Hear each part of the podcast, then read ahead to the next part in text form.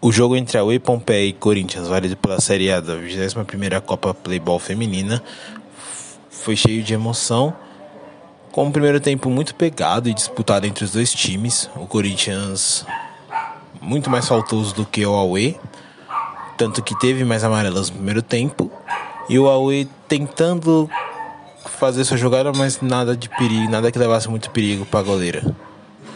O Corinthians que chegou bem perto do primeiro gol primeiro, durante o primeiro tempo, porém a defesa da goleira do Aue impediu que o placar saísse do zero no primeiro tempo.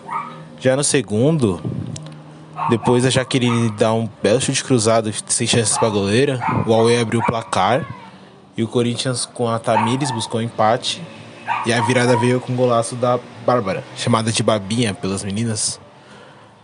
O jogo foi, mar... foi corrido. Os dois tiveram chances, é, continuaram tendo chances. O Aue tentou buscar a reação e o empate, porém não conseguiu. Reclamou de um pênalti que não aconteceu. Particularmente eu não acho que aconteceu.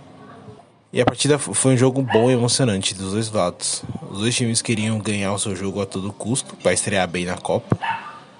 E o Corinthians acabou saindo vitorioso depois do apito final.